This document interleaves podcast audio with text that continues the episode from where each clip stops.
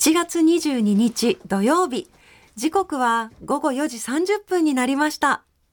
工具大好き。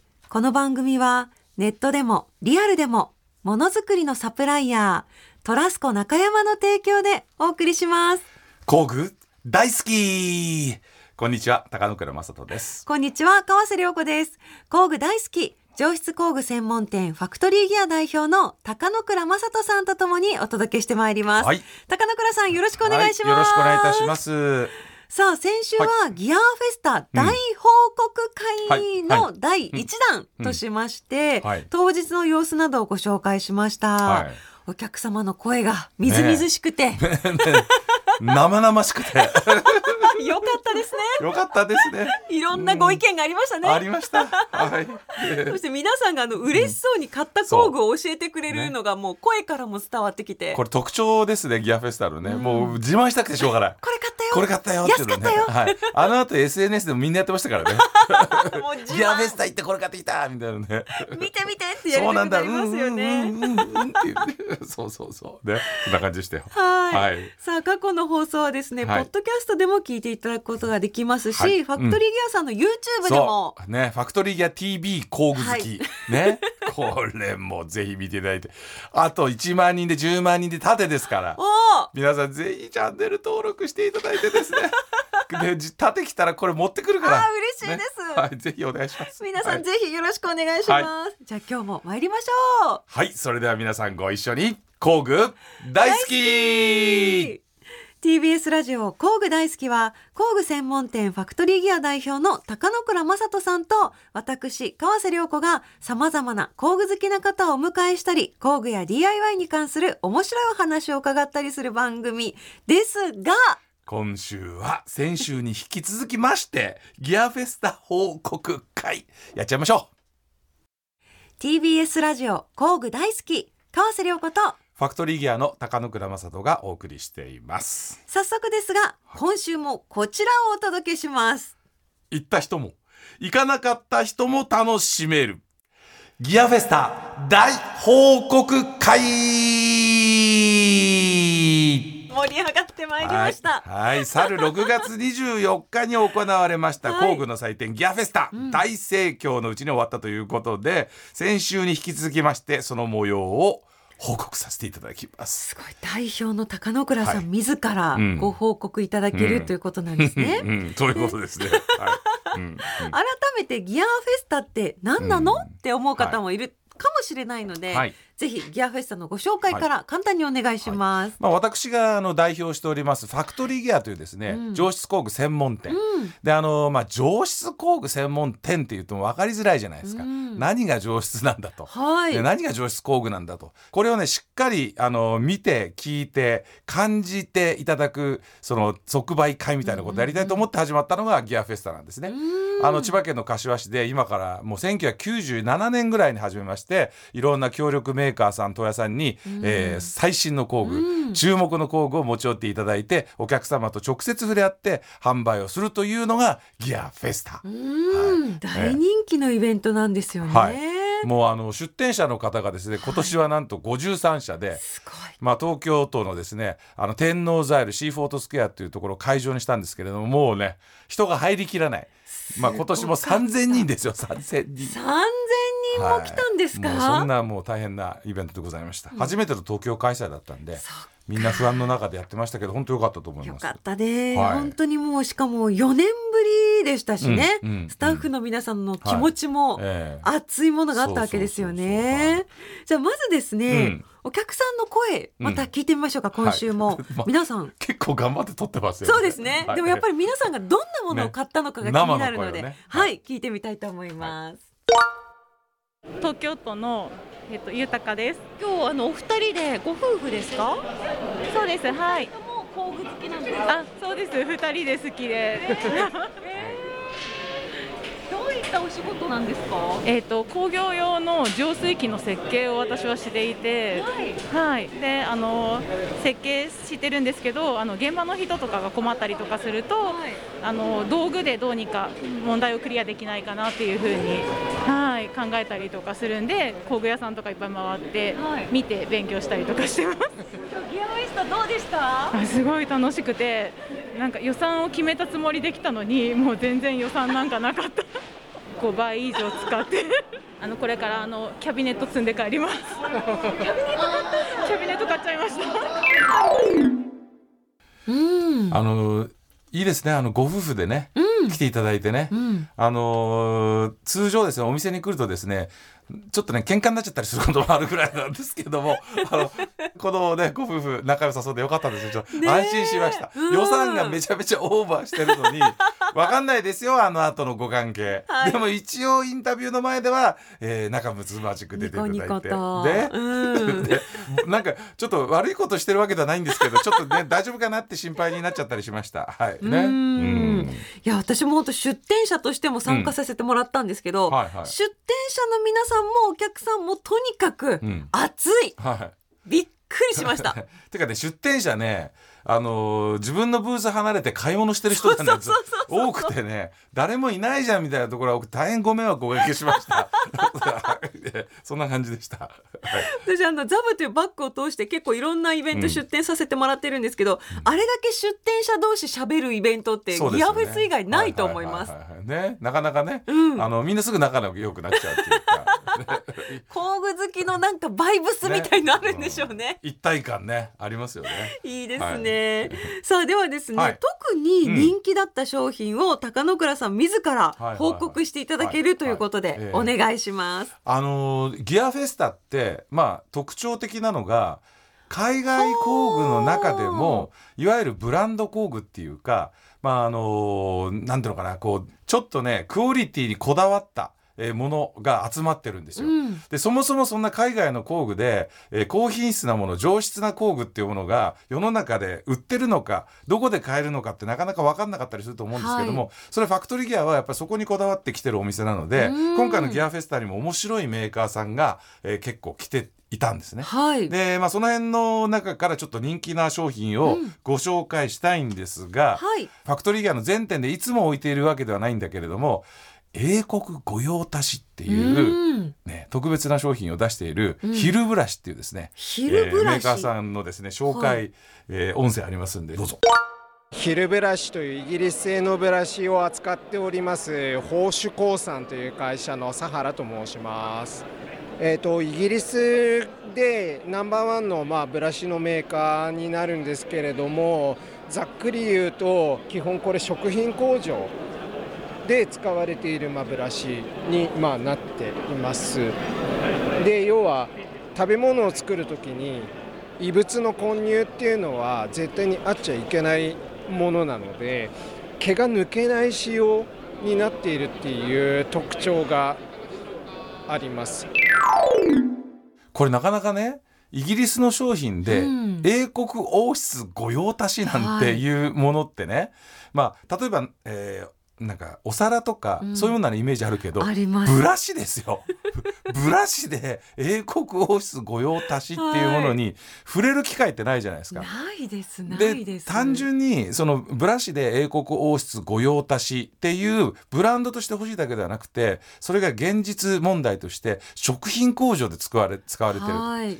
だってつまり異物混入できないから絶対毛が抜けちゃいけないわけじゃないですか。うんでそういう実績があるからこそ王室御用達の商品なわけですよね。はい。日常的にね日本で見るものと少し違いますよね。うんこの色合いもそうだし形状もそうだし、はい今僕ねチリトリとブラシを持ってるんだけど、こうチリトリってこうねあのゴミを拾う時に、うんチリトリの先端のところに隙間ができちゃって、はい。の取ろうと思ってなんで入んないのみたいになるじゃないですか。下を通過していくんですよ下通過していくでしょでイライライライライライラしてて、ね、はいうんせっかくやる気になって掃除してんのに、なんで行かないのそうって思っちゃうじゃないですか。何もでもブラシでまた散らしそうときますそうそうそうそうそう結果的にはね結果的にもう雑になっちゃうとだけどこれほら先端見てくださいこのなんかこうほらふにゃふにゃってなっててあゴムみたいなね柔らかい形状だ、しりとりの先端が柔らかい形状になっててめちゃめちゃ柔らかい形状になってるんで少しデコボコしてるようなところでもフィットして使えるんですよね。すごい。でこうやってねこんなねものね触れる機会ないけどどんな仕事をしてる人でも掃除はするから、うん。みんな気になってね。本当まあだから例えばほらあの工場とかだったら切り子とかあるんですよ。はい。あのまあ木も木くずもそうだし鉄くず。あー。あのこういうのなんかね必ずあの掃除するんですけど、はい。なかなか皆さんねちりとりとねあのブラシとかにこだわったりしないのでつい一番安いの適当に買っちゃおうかなってなって、嫌な思いをした経験がある人たちがみんなこれ見ると、ん。おおっていうね。なるなるなるんですよ、ね。ちょっとしたことなんですけそどう。そのストレスをねいいものは解消してくれますよね。そう。色合いも黄色だったり赤だったり、ね。緑だったり、可愛らしい。でカチャッとこう入ってね、うこんな風に。ん、収納もうん。使わない時も立てかけられたりとか、ブラシとちりとりがカチャッとこう一つになってうん一体化してうん。ぶら下げられるというものですねこれ。いい、ね。でヒルブラシ。ヒルブラシ、まあ、これイギリスのものなんだけどはい。あとねファクトリーギアはやっぱりほらドイツ工具、うん。であのー今回やっぱり人気だったのがですねドイツのクニペックスっていうところのプライヤーなんですけれども、うんうん。はい。プライヤーっていうのは皆さんお分かりになる通り握って、うん。要はこうつなんていうの力強うくん。物をこう掴んで回したりとかするうんうんものですよね。はい。だからこれもまさにその人間の指の力をうん。何倍にも強くして、人間の指ではこう掴んでホールドできないものを掴むための,、うんあのプライものがプライヤーなんだけど、うん。このドイツのクニペックスっていうのはその世界のプライヤーの中でもですね圧倒的に、えー人気の高い、うん。もうね世界中で評価が高い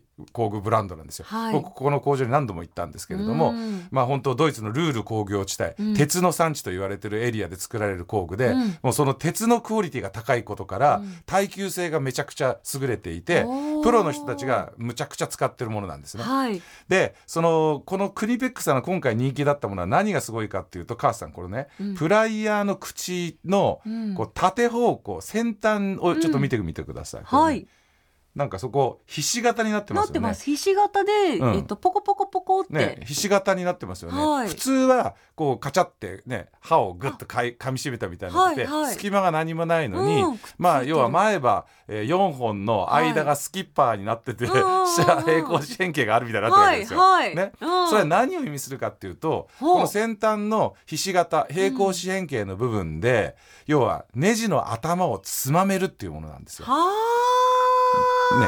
あ、だからプラスのネジがぐじゅぐじゅになっちゃって、はい。ドライバーを入れてもジュルジュルってなっちゃう時に縦方向にビスの外側を丸いところをギヤッと掴んで、うん。引っこ抜けるっていうものなんですね。すごい。ちゃんとつかめるんだ。ぐじゅぐじゅってなっちゃった時でも。はい。でそれにさらにこう真ん中の支点の部分のボタンを押すと広がるのでえ。丸い棒とかでも、えーそのまま縦方向にも横方向にもつまめるっていうもので これはね発売開始以来ですねもうめちゃめちゃ人気であ。のは圧倒的に、えー在庫がない。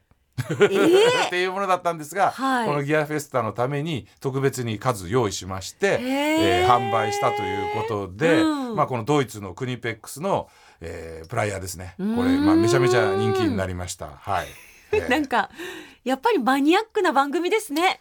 マニアックな番組。確かにね。あのまあでもねこれはこれはでも本当にプライヤーの中でも、はい。それほど特別なものではないので。そうなんですか？そう機能が特別だからね。あはあ。のいろんな握り方ができるけど頭が潰れちゃったやつでも回せるよっていうプライヤー。はあ。これがギアフェスタ。ででもさこれがギアフェスタ。これがギアフェスタあのネジ山の壊れたビスを はい縦方向に引きに行くプライヤーが、はいしかもドイツのものが大人気大人気そんなフェスタです。音楽フェスではありません。プライヤーに熱狂するフェスでございました。でもはい、3000人集まります三千人集まります。でも三千人集まります。すごいイベントです、そういうイベントです。はい。この商品が人気だったんですね、うん、そんな感じですよね。ははい。あうん他にもあるんですか？ありますよ。はい。じゃあそれは、うん。CM の後ということで。はいはい、わかりました。じゃあ引き続きギアフェスタの人気商品ご紹介します。TBS ラジオ工具大好き川瀬良子とファクトリーギアの高野倉正人がお送りしています。ギアフェスタ大報告会、はい。はい。引き続き高野倉さんによる人気商品の紹介、よろしくお願いします。でね、あのーギアフェスタですけれども、はい。さっきはね海外ブランドの面白い商品がいっぱいあったよってお話をさせてもらったんですけどイギリスドイツ。はい。イギリスドイツね。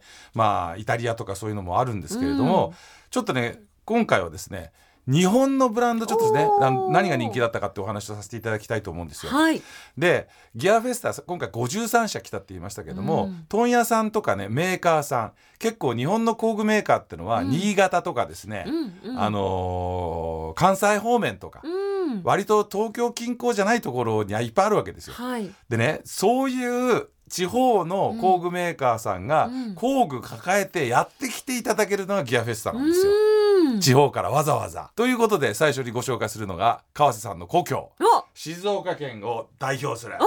えー山下工業研究所というですね工研さんって言われてる、はい。これねもう工具マニアとかね工具好きにとってはですね、たまらない工具ブランドなんですけれどもあのここからもですね静岡から掛川からですねやってきていただきましてお茶畑がいっお茶ぱいある畑がい掛っぱい川から。あるところのあの掛川からやっていただきまして。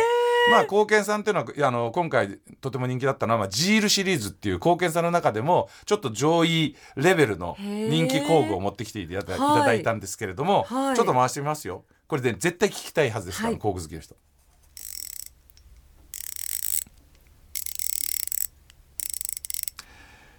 金曜ボイス録画をお届けします。ね。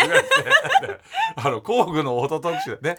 柔らかいでしょ？こういういいこの音。いい音なんですよ。で世界でこのラチェットが空転する時のこのギア音にというかこの軽さにこだわって作ってるのが静岡掛川からやってきた山下工業研究所貢献さんでございます。レペゼン静岡。はい、ででこれねオーナーの方がですねもうあのアメリカのですね当時はい。フォードのね、支店長の家にですね使用人として入って、はあ。あのまあお手伝いさんですね。お手伝いさんとして入ってあのもうアメリカでいろんな修行をした。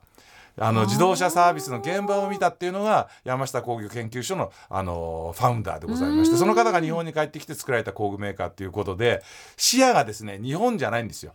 やっぱり世界に向けて世界で評価される工具作りっていうことで、うん。日本以上に海外で評価が高いブランドとも言えるののが山下工業研究所貢献さんなんですね。はいそのその貢献さんが今回持ってきたのはこのジールのラチェットと、エクステンションバーといって、うんラチェットにつなげる延長の棒なんですね。延長の棒。延長の棒。でラチェットレンチっていうのはそのラチェットレンチにネジにフィットするソケットとかビットをこうくっつけて回すんですけれどもそんなね手のそばだけにいつもネジがあるわけではなくて、はい。奥まったところにあるので、うん。その奥まったところにアプローチするための延長棒をつけるんですけれども、はい。奥まったところにアプローチする延長棒をつけてネジについたんだけどそのネジにつけたついた時にそのソケットとかビットが回してる最中に落ちちゃいけないというので延長棒の先にロックシステムをつけたんですね。これが新商品なんですよ。はあ。あんまりちょっとすごいと思ってないかもしれないけど。ロック機能って今までなかったんですか？あのね海外のブランドとかではあったんですけどもまあとにかく貢献さんっていうですね、はい日本を代表する静岡県掛川からやってきた 人気ブランドが作ったっていうのがみんなにとって嬉しいわけですよ。なるほど。はい同じようなものがあったとしても、ええやっぱりメイドインジャパンの日本の工具が欲しいと思ってる人たちにとっては、もう素晴らしいビッグニュースだったわけです。へえ。あんまり分かってないいやと思う。わかりましたよ。本当に？はい。それがギアフェスタ。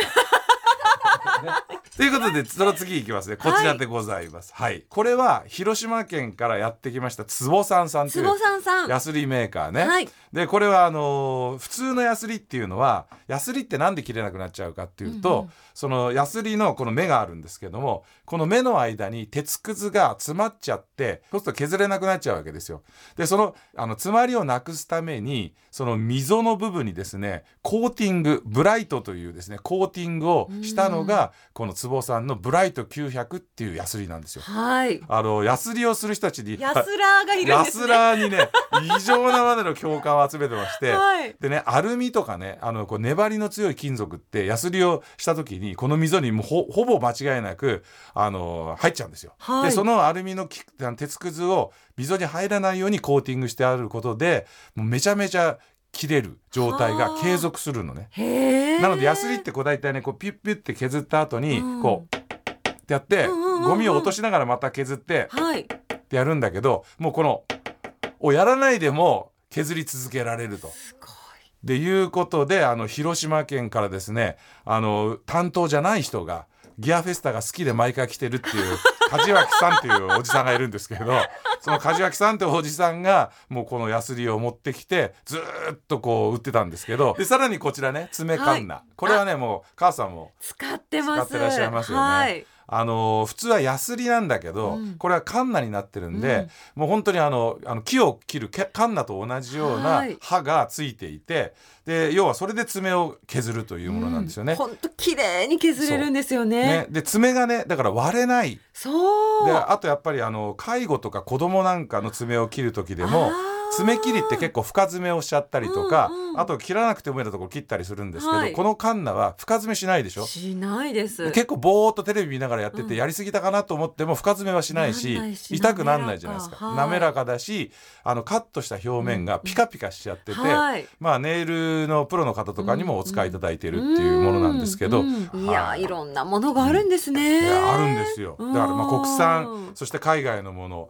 でそれをまあ、えー厳選して選んだものが、うんえーギアフェスタに揃えられていたというものでございます。はいそうやっぱ海外のものも日本のものも一度に見られるっていうのがファクトリーギアさんのいいところですよね。そうですね。そういうところ面白いと思います。あとあんまりね、ほよそで買えないものが多いんで、はいとてもあのー見つけるのが困難なもの。うんでもやっぱり工具ってうん手に触れたいし、大きさとかの感覚も知りたいので、うんネットで見るのと全然違いますから、うんやっぱり見て買いたいって方は多いですよね。うんはいこういった商品って引き続き店舗にもあるんですよあね。店舗にもあるんですけれども、はい。ちょっとギアフェスタね行けなくってもう悲しいぞとうんいう声がすごくあったので、はい。考えましてですね、ええ。このギアフェスタキャラバンってのを開催することにしたんですよ。天才です。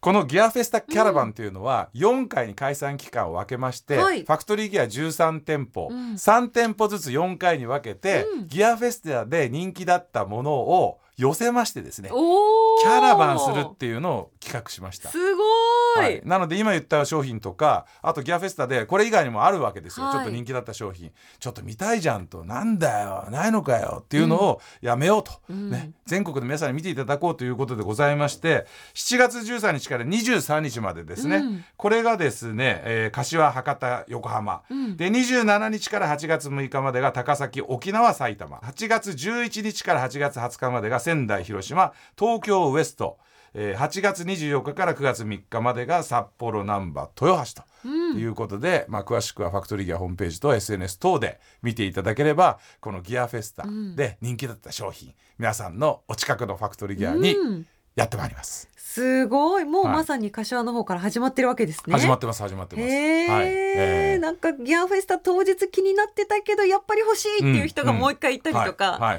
ギアフェスタ行けなかったけどっていう方も行けますよね。そう。もうあのねいろいろと触りたいじゃないですか、うん。ブラシとかね。でそういうことできますので。はい、い、いですね。これ次ってギアフェスタ来年なんですか？一年後ですよ。はい。一年に一回してください。はい。半年後とかじゃないんですか？ちょっと一年に一回にしてください。あら、はい。わかりました。まあ、その代わりねこういうキャラバンだとかオンラインだとか、はい。い、ろんな形で、うん。あのーまあイベントみたいなことはやっていこうかなと思ってます。うん。はい。ということで2週にわたってギアフェスタ大報告会お送りしました。あのインタビューにご協力いただいた皆さん、うん。ありがとうございました。あり。がとうございました。さあ高野倉さん、はい先週に引き続き、うん。ギアフェスタ大報告会、ねい、かがでしたか？実はあれですよ。あのトラスコの島田さんもいらっしゃっててね。はい。トラスコさんも結構人気ブースで、島田さんも声かけられたりなんかしてね。ねえ。いやすごかったですけども、はい。トラスコさんはですね今回ね一番の売れ筋は番組でも紹介したんですけどアメリカの自動車レースで活躍してるメカニクスっていうグローブなんですけど、うん。ね、夏用バージョンっていうのを持ってきていただきました。これが大人気だったっていうこととあとですね前回放送でご紹介させていただきました、クールベスト、うんうん。ね、あのこうブーンって回らなくても着てるだけで涼しくなる、ヒヤーってしたやつ。あれが放送後人気でギアフェスタでもまあ非常に人気を集めたということで大商品名何でしたっけ？これね持続冷却ベスト e クールラインっていうんですよ。はいわかりました、はい。さあ2週にわたってお伝えしてきて、はいなんかまだ興奮冷めやらぬって感覚ちょっとありますよね。はい、まあとにかく工具好きの方がじわじわと増えているということと、はい。工具好きの方たちが集まるとあんなに熱いイベントになるんだっていうことをですね 皆さんにお伝えできればとということであのーなんだ工具と思ってらっしゃる方ももうちょっとね興味持っていただけるともあの素敵な世界に、えーお呼び立てさせていただけるんではないかと。変な表現で 素敵な世界へウェルカムでございます。はい、ね、ぜひいらっしゃってください。本当ですね、うん。じゃあ次は来年ということですね。そうですね。来年のゴールデンウィークぐらいをめどに、えーはい。企画しております。わかりました、じゃあ皆さんそれまでにいろんな予習して、はい。この番組とかね。そうですね。YouTube とかね、うん。ファクトリーギアの店頭とかとかね。ぜひ見ていただければとね予習したり、おさらいしたりとか、はい。してみてください、はい、はい。楽しかったです。ありがとうございました。ありがとうございましたさあ工具大好きここまでのお相手は川瀬良子とファクトリーギアの高野倉正人でした。また次回工具が今よりももっと好きになっているあなたとお会いしましょう。さようなら。工具大好き。この番組はネットでもリアルでもものづくりのサプライヤートラスコ中山の提供でお送りしました